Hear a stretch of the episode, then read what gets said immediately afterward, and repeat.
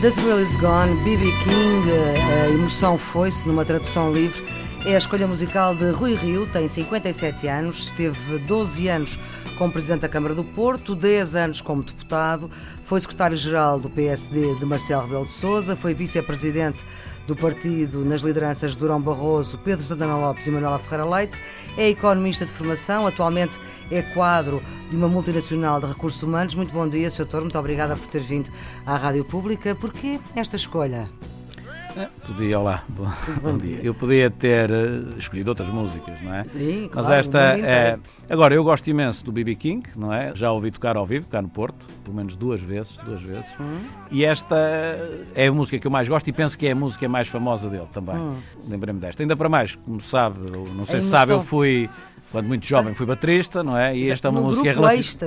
Era, era, era chamava-se Êxtase. Era um grupo do colégio alemão.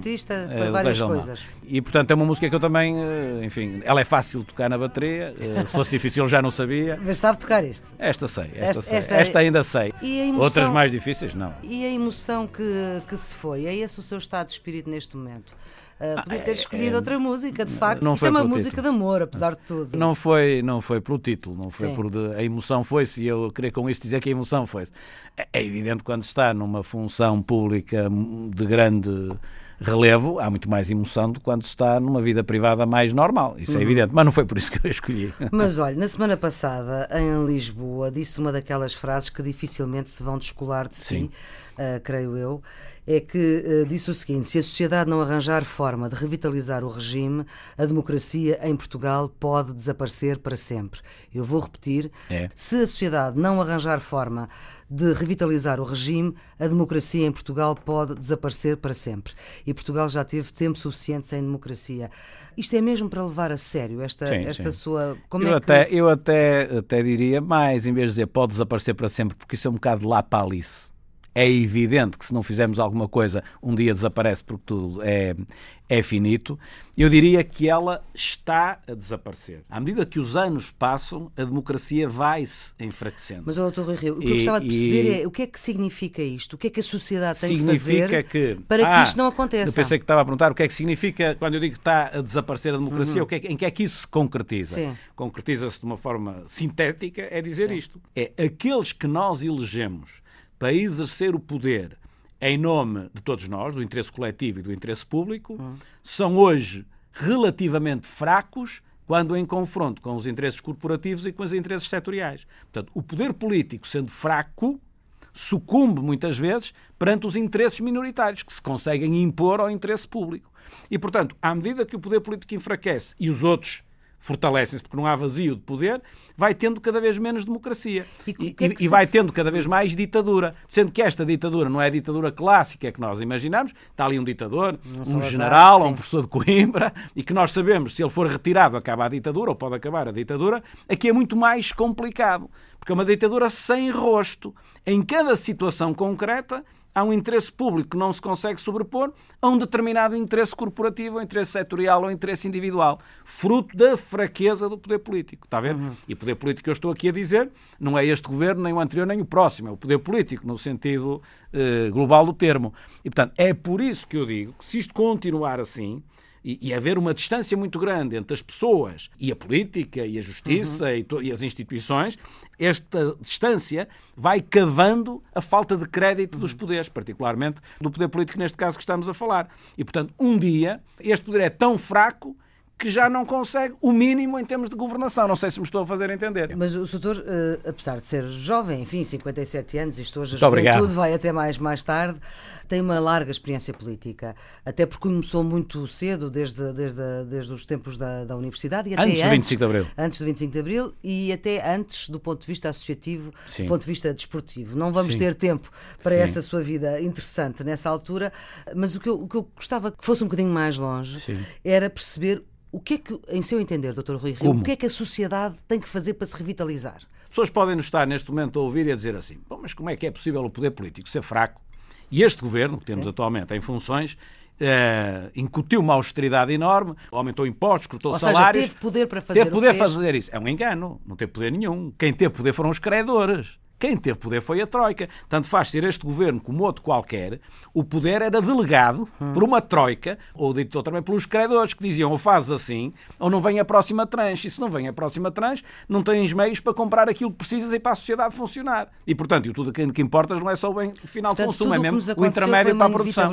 Não, não, não, não, não foi muito. Quer dizer, Desde temos de ver se estamos a falar agora destes três anos, sim, sim, ou se estamos a falar, ou destes quatro, ou se estamos a falar para trás. Mas o que eu quero dizer é o poder político fraco Sim. não pode ser visto da maneira como eu agora estou a dizer, porque não havendo troika, isto era impossível, como é Sim. é lógico, e tanto, e tanto era impossível que não foi feito antes. Não é? Uhum. Portanto, a evolução de um poder político fraco não altera, digamos assim, por força do que aconteceu agora. Direi até mais. Talvez o poder político fraco lá atrás, não é talvez, é que é mesmo, é que veio a originar a situação em que caímos. A dificuldade que a governação hoje tem em dizer não. É? Quando deve dizer não. não é? Uhum. Há vezes em que é para dizer sim. E a revitalização da sociedade, como é que isso Como é faz? é que isso faz? Vamos lá ver uma coisa. Se nós estivermos à espera que isto parta da própria sociedade, eu acho que podemos esperar sentados e isto vai acabar mal, porque por mais que a sociedade até se revolte, digamos assim, nunca tem poder para alterar isto. Hum. Coisa diferente é se os órgãos de poder, Presidente da República e os partidos que estão na Assembleia da República, isto agora não uhum. tem a ver com o Governo, tem a ver com a Assembleia da República. Portanto, se a partir do Presidente da República, ou a partir dos dois maiores partidos, ou a partir de um grande e um pequeno, não interessa, se a partir dos partidos se conduzir um processo de revitalização do regime, que mais não é do que elaborar um conjunto de reformas que alterem todo o funcionamento que nós temos, aí sim podem as coisas alterar-se se a partir daí a sociedade for também envolvida. Caso contrário, por mais empenhada que a sociedade esteja, o que é que dá? Umas conferências, uns artigos de opinião, uhum. umas conversas de café, umas conversas no autocarro, dá este envolvimento, mas para concretizar não se concretiza. Tem de ter uma liderança. E a liderança tem de ser feita a partir das instituições. E quais são as instituições? São basicamente, ao nível que eu estou a pensar, tem de ser o Presidente da República, uhum. também, com certeza, e, e, e, os partidos políticos. Que Acha que é o atual que... quadro, Presidente da República e partidos políticos, tem condições para fazer não, não, isso? Não, não. O atual quadro não tem condições rigorosamente nenhumas, até porque nós estamos à beira de ter não só eleições para o Parlamento como eleições para a Presidência da República. É, não, isto não, há, não tem condições. Mas não tem condições há... porque as condições se degradaram de tal forma que não tem condições? Não, não tem condições Ou não porque... tem condições porque os protagonistas não conseguiram criar essas condições? Não, os protagonistas não conseguiram criar as condições, ou não quiseram, ou, ou não têm o mesmo entendimento que eu, se calhar até nem têm o mesmo entendimento que eu. Admito que não o tenham. Hum. E, portanto, ao longo dos seus mandatos, não o fizeram. Diga-se também de passagem que uh, uh, o envolvimento que este governo teve nos problemas do endividamento e da Troika também não deixava muito espaço para os dirigentes do governo, na ótica de partido, que isto não é para fazer pelo governo, é feito pelo partido, também não tinham muito espaço livre na sua cabeça para se dedicar a esta matéria. Agora, eu acho que agora há outras condições. O agora é a partir dos próximos atos eleitorais. Também acho que, por exemplo, em matéria de partidos, o Presidente da República é um pouco mais difícil, mas em, neste momento, mas em, em matéria de partidos, também podem ir às eleições com opções distintas de governação e, no entanto, com pré-entendimento sobre, uma vez constituído o novo governo, a Assembleia da República e os partidos vão se dedicar também a olhar para o regime e a, e a, e a fazer as devidas. É poderia, poderia ser, mas enfim, não me parece muito viável uhum. atualmente. Porquê é que diz que o, que o Presidente da República é mais difícil neste momento? Porque o Presidente da República está há um ano de, de, de sair, eh, tenho a certeza que não, que, não, que não vai continuar a partir de janeiro, enquanto que os dois líderes é partidários. Mas é só por isso? Sim, sim. Não, quer dizer, não sei se o professor Cavaco Silva tem exatamente o mesmo pensamento que eu tenho uhum. sobre a degradação do regime. Admito que não tenha sequer. Mas mesmo que tivesse, neste ano é muito complicado, num uhum. cenário pré-eleitoral para ele não, mas para a Presidência da República e para, para a Assembleia da República e para a Presidência da República. Portanto, aí vejo mais difícil pelo contexto uhum. em que estamos. Os outros dois protagonistas também me parece, apesar de tudo, difícil. Também, também quando eu digo. Os outros dois protagonistas regime, está a falar de quem? Basicamente do Presidente do PST e do Presidente barra Secretário-Geral do Partido Socialista. Portanto, António Costa Pedro Passos Coelho, claro, é só para, para, para simplificar. É, e, portanto, os partidos também vão estar envol muito envolvidos na, na, na, Nós entramos praticamente em pré-campanha já, não é? Sim. E, portanto, estão muito envolvidos nisso. Eu compreendo que não é o melhor uhum. cenário. Quando eu digo que o regime acabará, também não é em 2015, não é? Portanto, também, não, também pode esperar. Doutor, eh, tal como eu fazia há pouco referência, dizia que estamos quase num simulacro, enfim, não usou essa expressão, mas é, mas é o que é, num simulacro de regime democrático, chamamos a isto democracia só porque há eleições, eh, mas eh, estamos a eleger uns atores não mais do que isso. A sua disponibilidade para fazer parte disto é quê? É... A disponibilidade para fazer parte disto é assim, eu por acaso acho é, desinteressante fazer parte disto. Agora, o que poderá ser motivante é fazer parte da alteração disto. Não sei se me estou a fazer, a fazer entender. E Ou como seja, é que pode fazer parte da alteração uh, disto? Uh, está a fazer-se entender? Está. E como, é, e como, é que pode fazer parte da alteração disto? Esse é que é o problema. É, é poder ter disponibilidade, não é? Para, criadas as condições, poder ser um participante, não é? Eh, no, no, pensar de quais possam ser essas reformas que revitalizem o regime. Que eu oh, tenho umas ideias, não quer dizer que sejam as melhores, serão as Claro, minhas. serão as suas. Oh, doutor, eu creio que contei três grupos ou plataformas ou Sim. pessoas que o apoiam para qualquer coisa para que o senhor volte Sim. à vida política ativa. Fórum Democracia e Liberdade, Fórum Cidadania e Sociedade, Plataforma para uma Agenda de Portugal. Como é que se pode medir a sua disponibilidade? Por exemplo, se António Costa não tiver maioria, avança? É, não, eu, esse cenário, a esses cenários não, não, não vou responder, até por uma razão muito simples. A vida ensinou-nos, já não é preciso ter 57 anos, se calhar ensinou até quem tem 10 ou 20 anos, que as coisas no espaço de um minuto podem alterar completamente. Como, uhum. como já viu, a situação é. hoje ou a situação do país há 15 dias atrás era completamente diferente. 15 dias, não é? Sim. Estamos em 15 dias. E houve ali um fim de semana em que foi em horas que ficou Sim. diferente, não é? Portanto, é muito uh, arriscado e é um exercício uh, intelectual que, não, que, não, uhum. que eu não gosto muito. Não, então deixe-me perguntar-lhe de outra forma. Pensa é? que há alguma possibilidade do PSD, deste governo, ganhar as próximas eleições? Se me fizesse esta pergunta há um mês atrás, eu dir-lhe-ia que achava muito, muito, muito difícil o PSD ganhar as eleições. Dito de outra maneira, muito difícil, porque depois há o PSD e o CDS, muito uhum. difícil o PS não ganhar. Há um mês Sim. atrás, um mês atrás. Era muito difícil o PS não ganhar e o grande desafio para o PS era a maioria absoluta. Devo-lhe dizer que hoje, estava a fazer a pergunta hoje. Quarta-feira, estamos a eh, gravar esta exatamente, entrevista. Exatamente, a fazer a pergunta hoje. Eu hoje direi que as eleições legislativas estão, em minha opinião, completamente em aberto. E digo-lhe porquê. Há, eh, digamos assim, dois fatores fundamentais. Há mais, mas há também dois fatores fundamentais. Um fator fundamental é naturalmente aquilo que aconteceu ou que está a acontecer com o engenheiro uhum. Sócrates. Só estou a analisar a componente de efeito no Partido Socialista. Sim, de efeito sim. no Partido Socialista. Sim, já não, estou, não estou a tomar partido por nada, só estou a analisar nesse aspecto. E, portanto, é evidente que é uma situação muito difícil para o Partido Socialista, fosse quem fosse o secretário-geral, mas claro. particularmente mais difícil para quem foi, que foi o primeiro-ministro uh, Foi número 2 do, do, do, do, engenheiro Sócrates. Pronto, é mais difícil. E que esteve como... dois anos no governo do engenheiro Sócrates, que, que é de seis. Pronto, uhum. o que é... O que é o que é eh, particularmente difícil. E, portanto, essa parte é complicada. E depois há uma outra parte, que é a evolução que o Dr. António Costa fez para a esquerda. E, portanto, se o Dr. António Costa faz o desafio uh, a um bloco de esquerda que se está a desmoronar, qualquer dia nem existe, a um partido comunista e depois a um, ao LIVRE, que eu penso que a Maria Flor sabe quem é e eu também. Em Lisboa alguns saberão quem é, mas vai por esse país fora, inclusive aqui no Porto, nem sabem o que é. É que é preciso também uhum. ter noção das coisas. Vale o que vale, com todo o respeito pelas pessoas, com claro. certeza, mas nem sabem o que é. Liderado é uma realidade. Tavares, antigo liderado, eurodeputado. Exatamente. Independente do Bloco de Esquerda. E que não saiu do Parlamento Europeu quando saiu do Bloco de Esquerda, que foi uma. Não gostei muito, mas isso enfim. Mas isso depois diz-lhe é, ele. diz-lhe a ele. e não digo que eu não o conheço, mas poderei conhecer um dia. Parece-me que se abriu aqui um espaço, não é? Que é um espaço do, do PSD, do PS e da abstenção que uh, o PSD pode perfeitamente conseguir com esse Partido Socialista encostado ao livre, não é? Está uhum. a ver? E, portanto... Eh, portanto, está tudo em aberto. Eu Diga acho que coisa, o PSD mais tem hoje possibilidades de ganhar. E deixe-me dizer-lhe outra coisa. Nós já andamos nisto há um tempo.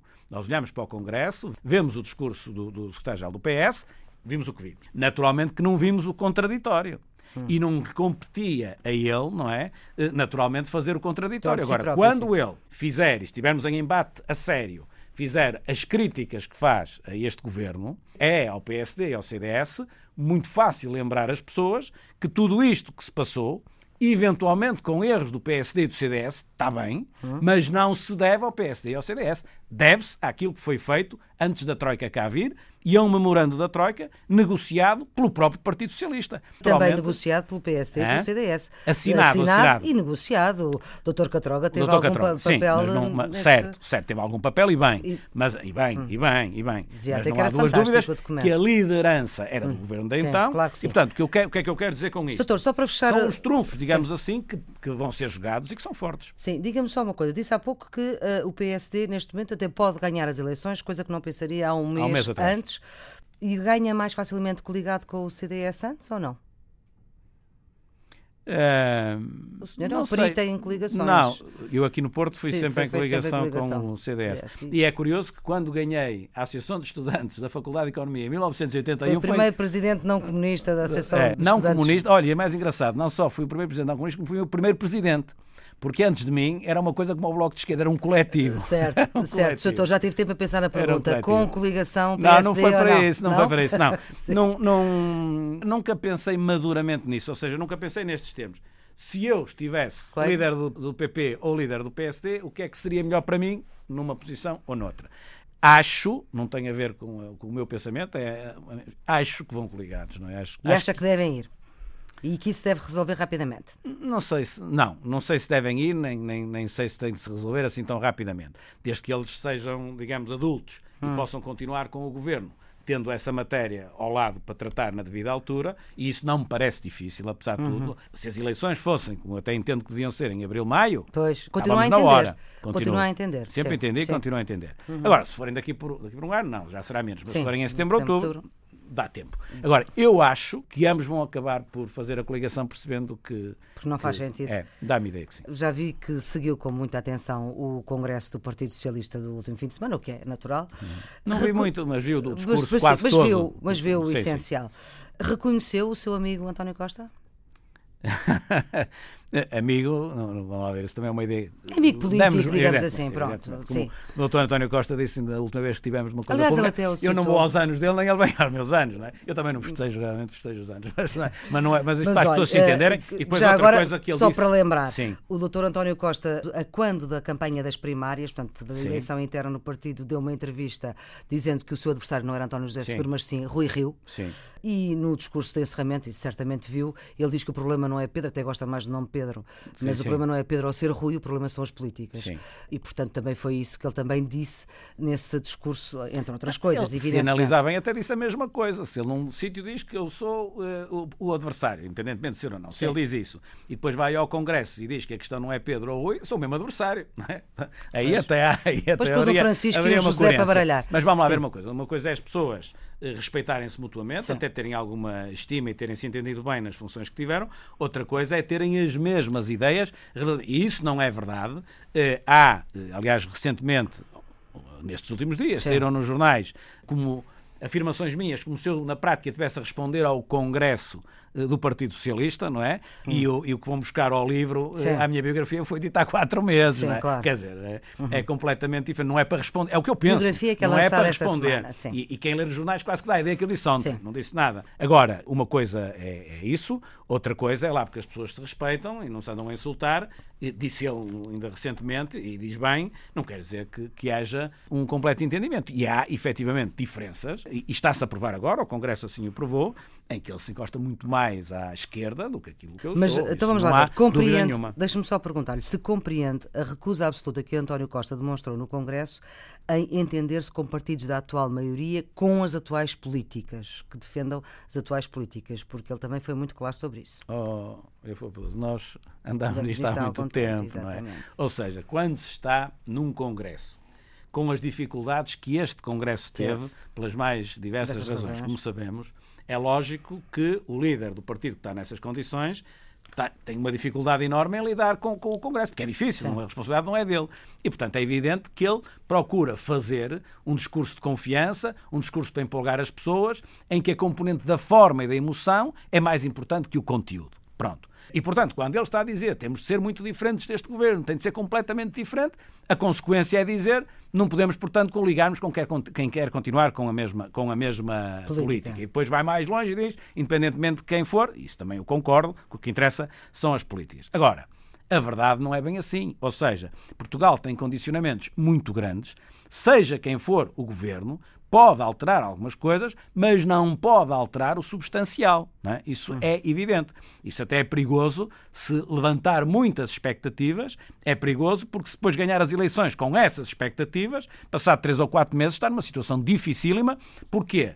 Porque namorou mal e, portanto, o casamento depois corre mal. Uhum. É? Se se namora prometendo determinadas coisas e depois Sim. casando não se faz, é um problema. E aqui é a mesma coisa, ou seja, o namoro com o eleitorado tem de corresponder ao casamento oh, com o eleitorado. Deixe-me ir ao seu livro, uh, que é publicado esta semana, esta sua, enfim, não é bem uma biografia, mas enfim, que dá uma entrevista longa, em que diz, ora a verdade é que, página 135, ora a verdade é que quase tudo o que diziam que estava mal e que foi o justificativo para a vinda de uma troika ficou pior.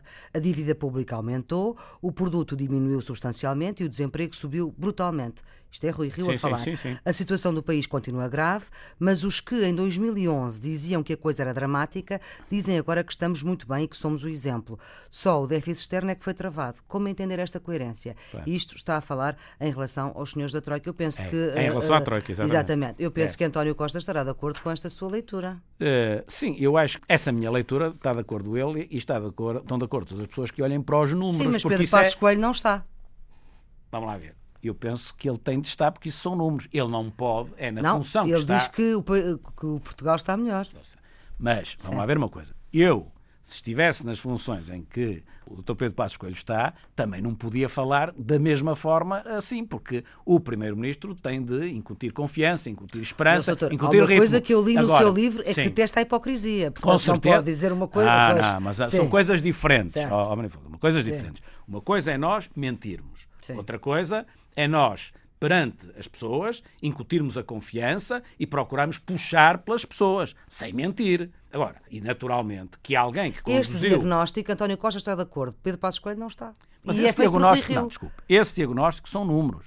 É assim, repare, a dívida pública está maior, o produto está menor. O rácio da dívida sobre o produto, que foi o que determinou a Troika, está pior. Bom, e o desemprego também pior. E o crescimento pior. O que é que verdadeiramente se conseguiu? Que não está pior é o déficit externo. Ouça, conseguiram-se duas coisas.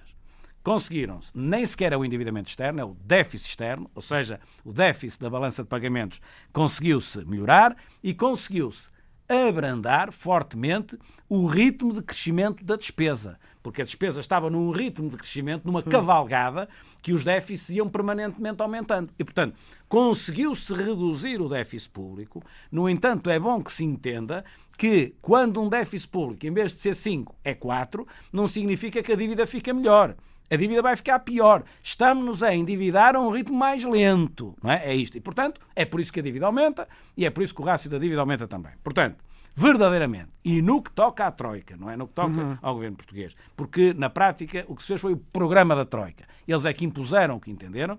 Aquilo, o resultado final tem dois aspectos positivos e os gastos são negativos. Um é travar o, déficit externo, mas ainda assim sem grande investimento e sem grande consumo, porque se as coisas começarem a, a rodar, aí também vai, vão aparecer mais, mais importações. E por outro lado, travou-se o ritmo de crescimento da despesa, que levou a um déficit público menor. É, o resto está pior. Este, isto são números, isto não tem. E, portanto, custa-me ver a Troika a dizer que estava tudo muito mal e quando algumas dessas coisas ainda estão piores, dizem que isto foi um sucesso. Isto é que é um bocadinho difícil de entender. é o discurso que o Governo também faz. Doutor Rui Rio, o senhor é um defensor de pactos de regime, que não significa uh, coligações ou Exato. entendimentos para governo. Sistema político e justiça são os seus dois cavalos de batalha mais evidentes. Sistema político, sucintamente, Sim. e para que se perceba o que é que era preciso fazer em seu entender. Era preciso fazer coisas maiorzinhas e coisas mais pequeninas, não é?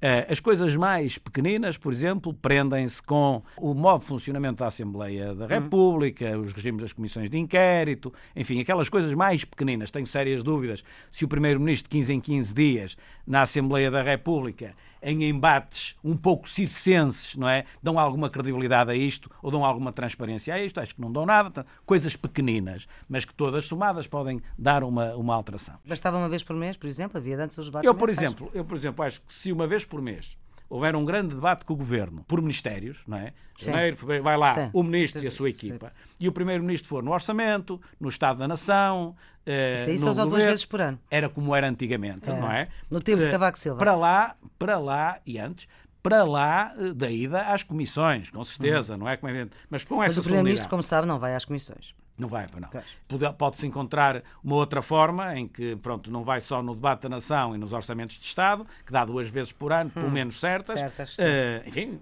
pode encontrar outra situação, mas o que. Uh, Sazonal. 15 em, uma, uma... Agora, 15 em 15 dias. Quatro vezes por ano. É sim. um espetáculo de circo. Só passa nas televisões aquilo que é uh, mais circense, nem sequer as coisas mais sérias.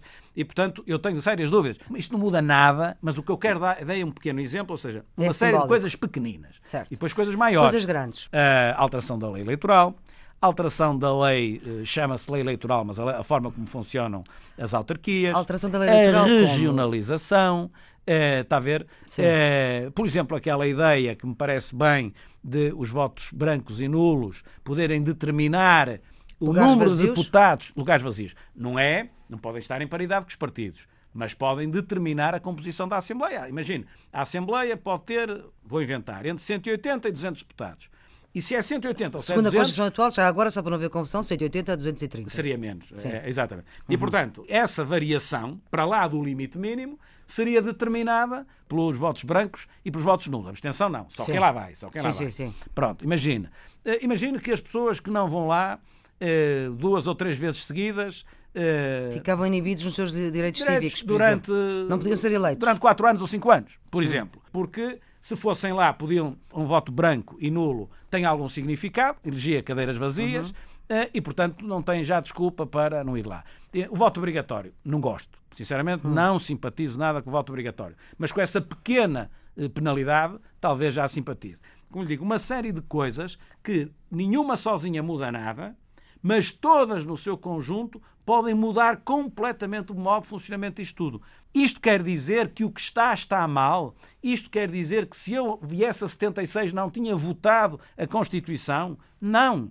Eu, se, se regressasse ao pós-25 de Abril e soubesse o que sei hoje, eu não tinha problema em votar o que se votou. Votaram bem, estava bem. O tempo é que desgasta as coisas e, portanto, temos de renovar as coisas. Não esteve mal está mal agora, não é? Têm todos mérito, têm mérito os que fizeram lá atrás, e bem, e teriam mérito aqueles que agora alterassem também. Agora, nós não podemos, é numa sociedade que mudou radicalmente, de há 40 anos para cá, ou quase 41 para cá, uhum. querer que este sistema que não teve alterações profundas, ou poucas teve, não é? Eh, uhum. Teve ali a alteração do Conselho da Revolução, etc., Sim. mas poucas teve, queira estar apto a responder da mesma maneira que o passado. Temos de refrescar tudo isto fundamentalmente para conseguir outra vez um contrato de confiança entre as pessoas e a política, não é os políticos, é? entre as pessoas e a política, hum. porque sem isso sem isso é aquilo que começamos a entrevista. É sem isso, eu acho que a democracia, a democracia... afunda. E a justiça? Sim. Uh, estamos agora com este caso de, pela primeira vez. A justiça, para uh, mim, não é um caso menor, eventualmente até maior que a política. Para, para começar já de Sim. uma forma que lhe agrada, um, penso. Um antigo primeiro-ministro preso preventivamente. Pensa que é a altura boa para se retomar a legislação sobre enriquecimento ilícito? Não. Por acaso não acho. Acho que a altura até nem é nada boa para isso. É... Agora, o que eu acho é que, relativamente à justiça, eu entendo que não é problema menor do regime, porque eu não estou a falar do sistema político. Às vezes as pessoas uhum. dizem, então, ele, ele quer dizer sistema político, não quer dizer regime. Não, não, eu quero dizer regime. A justiça não é problema menor do que aquilo que é o sistema político. Por exemplo, se vir o livro, dito há quatro ou cinco meses, mas igual ao que eu dizia há um ano, há dois, há três, há quatro ou há cinco, eu, sinceramente, não aceito. Como democrata e como, como defensor dos direitos humanos, não posso aceitar esta permanente violação do segredo de justiça. Não posso aceitar isto. Não posso. Porque há muita gente que não aceita isto quando isso afeta quem, não, quem eles gostam. Uma hum. pessoa de quem eu gosto, não aceito. É uma pessoa de quem eu não gosto, acho muito bem. Hum. Não é assim. Não é assim. Eu, eu aí distancio-me completamente dessa, dessa postura que, infelizmente, estamos permanentemente Mas, doutor, isso é uma questão antiga. Ninguém consegue, não, não há maneira de. Ou acaba o segredo de justiça. Vamos lá ver. Primeiro, para que é que existe o segredo de justiça? Existe para a defesa de quem está a ser, ser investigado, investigado, para não ser condenado na praça pública, ou para defesa de quem está a investigar, porque imagino que eu estou para a poder ser investigar à vontade, sim. e eu sei que estou a ser investigado, destruo as provas se tiver claro. algumas para destruir. Portanto, é para isso que existe uhum. o segredo de justiça e bem, pronto. Há quem saiba mais disto que eu e que diz que há circunstâncias em que não deveria haver segredo de justiça. Não opino sobre isso porque eu estou na lógica do consumidor Sim. e não na lógica de um ator do sistema social que não sou.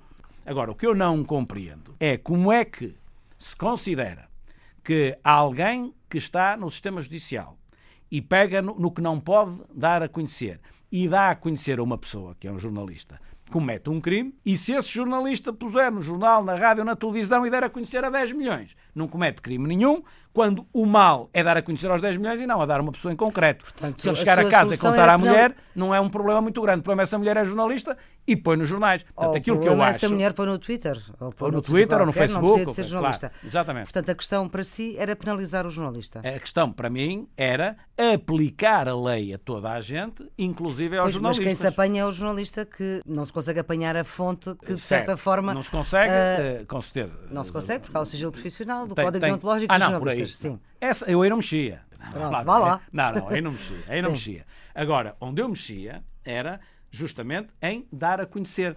Oh, oh Fabuloso, é, é jornalista, poderá ter alguma dificuldade em entender isto, mas para a população em geral, isto é um contrassenso completo. Então existe o segredo de justiça para quem dá a conhecer a uma ou duas pessoas. E não existe para quem dá a conhecer a 10 milhões. E neste caso concreto do ex-primeiro-ministro, uhum. a muitos mais milhões, porque sim, é o sim. mundo, não é o mundo inteiro, mas é uma Ficou parte do muito mundo, surpreendido é? com, esta, com este caso Sócrates. Não, é evidente que é, eu penso que para todos nós que temos preocupações com o regime e com a democracia, obviamente que é um choque. Isso confesso-lhe que foi, foi um choque e acho que para qualquer pessoa consciente é um choque. Mas aquilo que para mim para lhe ser sincero, até mais choque é a forma como foi feito. Ou seja, a tal violação do segredo de justiça e o chamar a comunicação social para filmar o espetáculo. Repare, a justiça é um assunto de Estado. A justiça não é um show de televisão. Não é para concorrer com o Big Brother em audiências de televisão. Porque quando assim se faz, nós estamos a pôr o poder, seja ele judicial, seja poder político, na lama. Não é assim. E, portanto, aqui eu acho que os protagonistas da justiça têm de ter um sentido de Estado um pouco maior do que aquilo que é o cidadão comum. E quem está na política também. O poder tem os seus rituais. O protocolo de Estado diz que se senta ao Presidente da República, à direita ao Presidente da Assembleia, Primeiro-Ministro, Primeiro-Tribunal, Presidente da Câmara, não sei o quê. Isto é assim. Onde é que há mais rituais? Nos tribunais. O juiz põe a toga, os advogados também. É chamada, fica de pé em frente ao juiz. Estes rituais não são por acaso. O poder, mesmo o poder democrático, precisa disto. Naturalmente que um poder, uma ditadura totalitário, tem uma sacralização brutal, absolutamente uhum. inadmissível, na claro. minha moda. Mas a pequena sacralização tem de existir, os rituais têm uhum. de existir. Ora, isto é o contrário dos rituais. Isto é não ter noção do sentido de Estado que todos temos. Repito, isto, muitas pessoas estão incomodadas porque isso é uma humilhação para quem é detido. É evidente que foi uma humilhação maior do que o que devia ser, mas é sempre uma humilhação. Quem é detido, claro. mais, mais hora, menos hora, vai ser uma humilhação. Pronto. Devemos fazer com dignidade, com certeza. Um ex-primeiro-ministro não é igual a, alguém que não o foi. Não é igual. Porque se fosse, é uma hipocrisia dizer que é igual, porque realmente não é igual. E por outro lado, depois, essa humilhação, que é difícil de evitar, não precisava de ser uma humilhação para a justiça e uma humilhação para o regime. Porque eu acho que quando as coisas são feitas desta forma, e não é a primeira vez, é uma humilhação para a própria justiça e para o próprio regime. Porque, neste caso concreto, são dois poderes essenciais, uhum. o judicial e o, e o, poder executivo, que andam pela lama. Um pela forma como está a fazer e o outro, enfim, pelas suspeitas que isto uh, como deixa existem. Fazer. Não é? Não, o poder executivo pelas Sim. suspeitas que sobre ele recaem, por força uhum. de alguém de relevo, poder eventualmente ter cometido um crime daqueles. Sim. E depois a forma. E, portanto, aqui tem também, se, se me permite, um desenho da forma como o regime está. Isto não é aceitável.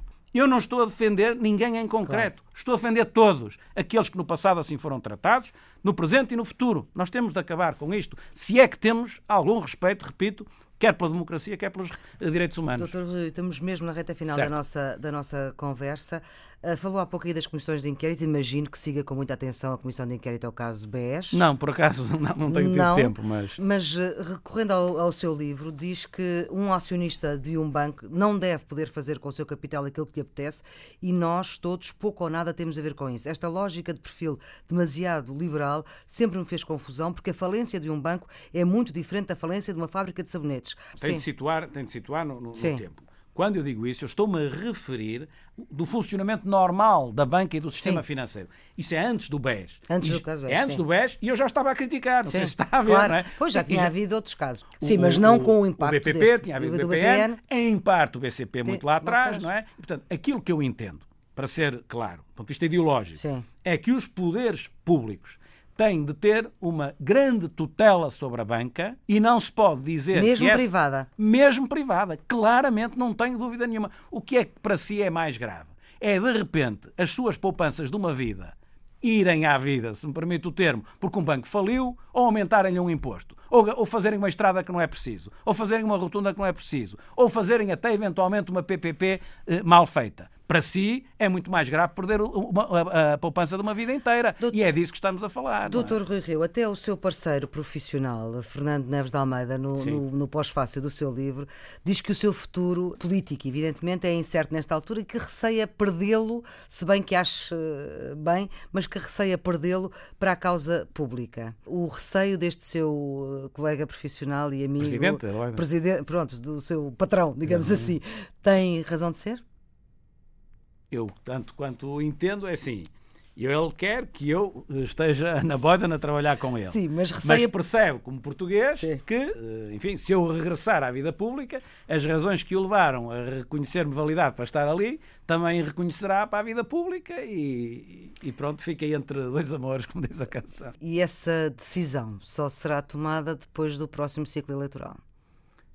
Essa decisão, eh, eu, como já lhe disse, é posso nunca a tomar. Eh, oh, Maria Flor, quer esta resposta, eu vou-lhe dar a resposta que sempre dei com a maior das sinceridades. Se houver Ou uma seja, vaga de fundo, não haja, disse... não haja má interpretação, porque às vezes com essa coisa da vaga de fundo, depois vêm dizer ele quer um tapete vermelho, ele quer que o levem hum. às costas. Epá, por amor de Deus, interprete-se o que eu estou a dizer. O que eu estou sempre a dizer é, eu por mim não estou a dar nenhum passo nesse sentido que não seja apenas. Mas tem quem dê por si. Que não seja apenas ter intervenção pública, como estou agora até consigo. Certo. Isso realmente eu podia desaparecer completamente da vida pública. Isso não estou a fazer através de entrevistas e conferências, Sim. isso continuo a fazer. Com outra regularidade, muito menor, mas também. Pronto. Praticamente mas, uma vez por mês agora, aparece. Se houver uma circunstância em que se entenda que há realmente um desejo. Pergunta, essa circunstância só acontecerá, só poderá acontecer depois de eleições?